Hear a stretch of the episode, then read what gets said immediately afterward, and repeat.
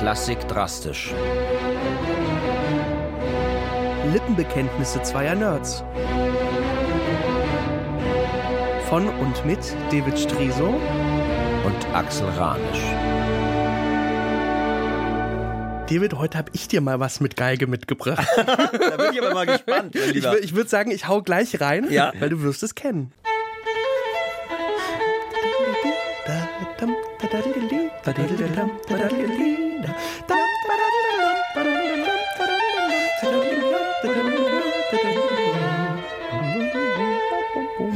toll, Paganini. Ja, Paganini war ja der Teufelsgeiger, ne? Ja, das, das sagt man immer so, Paganini. Der war halt immer schwarz angezogen, hatte so eine Rauschemähne und Die so Leute Bart. haben behauptet, er stünde mit dem Teufel ja, im Austausch. Klar, und, erzählt und er, sich gut. Er hat nichts dagegen unternommen. Also Nein. er war schon früh gut in Mythenbildung, ja, er wollte Ja. Legende sein und auch so wahrgenommen werden. Er hat sein Alter gefälscht später. Und ja, er hat genau, ein bisschen jünger gemacht.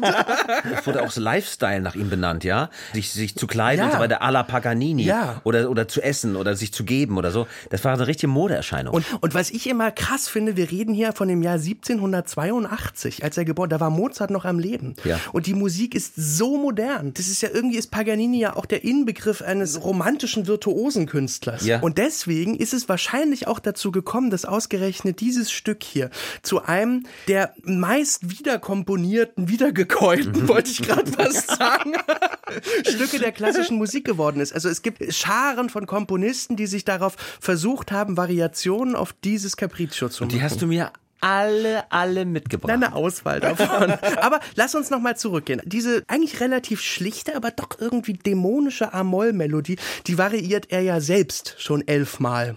Und weil er immer schon seit Kind an daran interessiert war, wie kann man Töne aus den Instrumenten ja, rauslocken. die, die, die keiner sonst kann. Wie kompliziert geht's noch? Also jede einzelne Variation ist einer bestimmten Schwierigkeit des Violinspiels zugeordnet. Ja. Es beginnt mit einer Staccato-Variation, dann gibt es eine Legato-Variation, dann gibt es Alles Oktaven, Oktaven. und dann macht er nur Halbtöne. Das ja Wahnsinn, wie das klingt. Und dann der komplette Gegensatz. Riesensprünge. Riesige Sprünge.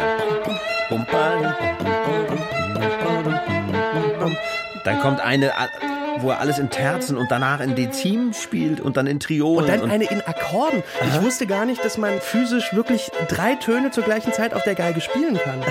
Du lachst. Die Forschung geht ja auch von einer Überbeweglichkeit seiner Gliedmaßen aus. na ja, ja tatsächlich. auch irgendwie, Also sie, sie suchen nach, nach irgendwelchen Syndromen, die der Beleg dafür sind, dass er sich so verbiegen konnte. Brahms hatte ja auch solche Pranken. die Hand war wohl nicht so sehr groß, aber die muss unglaublich beweglich gewesen sein. Ja. Wahnsinn. Das sind linke und rechte Hand zupfen zusammen, ne? Das war sein Spezialgebiet. Wahnsinn. Dieses Zupfen mit der linken Hand. Der erste, der das variiert hat, war Franz Liszt. Der war ja im Prinzip der Paganini auf dem Klavier. Der hat sich aber noch sehr sklavisch an genau diese elf Variationen gehalten. Also wenn man Und jetzt hat die aufs Beispiel- Klavier übertragen. Ja, das tatsächlich Ja, das absolut. gleiche Stück. Liszt war ja auch ein begnadeter Arrangeur und hat ganze Sinfonien von Beethoven für Klavier bearbeitet. Und er hat natürlich die eigenen Schwierigkeiten eingebaut. Es ist sau schwer, das Zeug zu spielen. Dann fünf Jahre später Brahms. Und Brahms entfernt sich jetzt schon ganz doll von diesem Paganini-Original und macht Romantik und macht Walzer konnte Brahms ja auch wahnsinnig gut.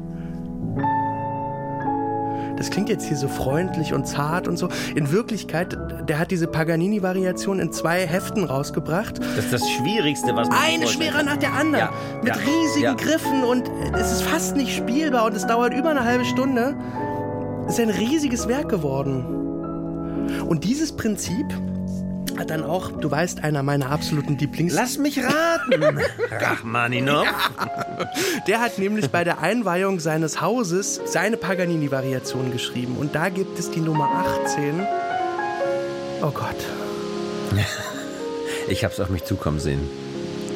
Diese Variationen sollten Glück bringen für das neue Haus. Der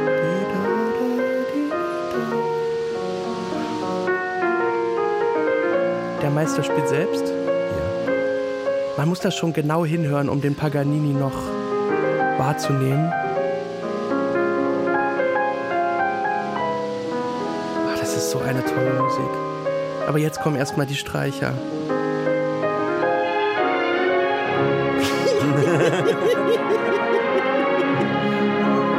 Einmal um die Ohren, aber alle. Einmal, dass jeder im Saal feuchte Augen kriegt. Wirklich da, da, da, da, di.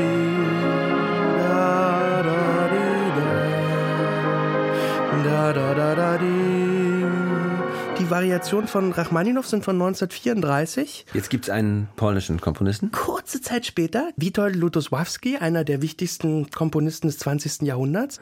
Und der schreibt 1941 in Polen Paganini-Variationen. Und da hat man ja schon gleich Bilder im Kopf. Also 41. Warst du mal, warst du mal in diesem alten Dorf in Warschau? Nein. Warschau ist ja eine komplett zerbombte Stadt und Ja. nur neu gebaut. Und dann gibt es diesen kleinen Altstadtkern. Ja. Als ich den das erste Mal gesehen habe, wie schön das aussieht, habe ich geweint, weil mir klar geworden ist, Was da zerstört wurde. was die Deutschen da kaputt gemacht Ja. haben. Dämonisch. Das ist zerrissen, ne? Ja, und diese Ausbrüche.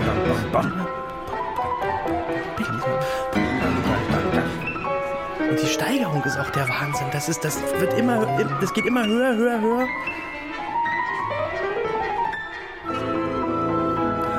Da erkennt man wieder ein bisschen.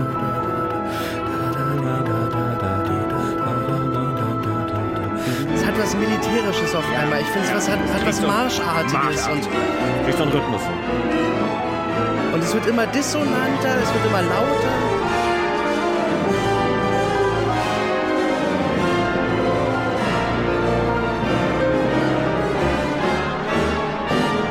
Aber es hat so eine ganz andere Aber Qualität als ein hämmerndes Klavier, ein, ein brutales Stück.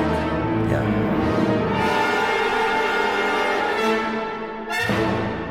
Ganz Toll, oder? Ja, ganz toll. Und dann, wo wir schon bei brutal sind, Oh. Das kennt man von Sir Sir Andrew, Andrew Lloyd Webber. Webber. Ja, der hat sich mit seinem Brüderchen zusammengetan, Dem Cellisten. weil der war ja klassischer Cellist und die wollten halt Rock und Klassik versöhnen miteinander.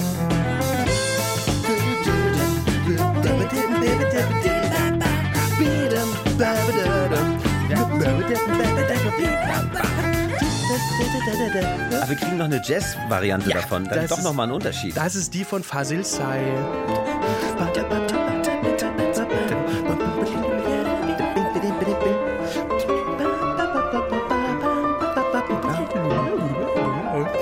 Unglaublich gut. Unglaublich Toll, gut. oder? Das fasst mich ja an. Ne? Ja, Ah, ich das, liebe das ist auch so toll, dem zuzusehen, wie er das macht. Der hat Ja. ja auch Mozart schon so verjatzt. Das ist, das ist geil. Das ist ein toller Komponist und ein toller Pianist. Ach, toll. Und dann, jetzt als allerletzte kleine Ja, jetzt, jetzt, Variation. jetzt überlasse ich dir die Bühne. wir, wir beide haben eine Serie zusammen gemacht. Na, deine Serie. Ja, meine Serie Nackt über Berlin. Du Ja. spielst den Papa in der Serie. Und diese Serie hat eine Titelmelodie. Und da gibt es eine Variation von Martina Eisenreich, meiner geliebten Filmkomponistin. Und die hat auch versucht, Rock und Klassik miteinander zu verbinden. Ich finde das heutiger. Ne? Ich finde das cooler. Ja.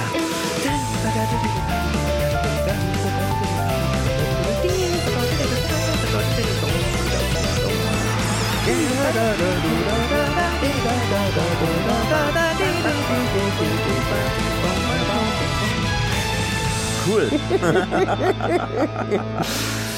Ein Ritt durch Paganini.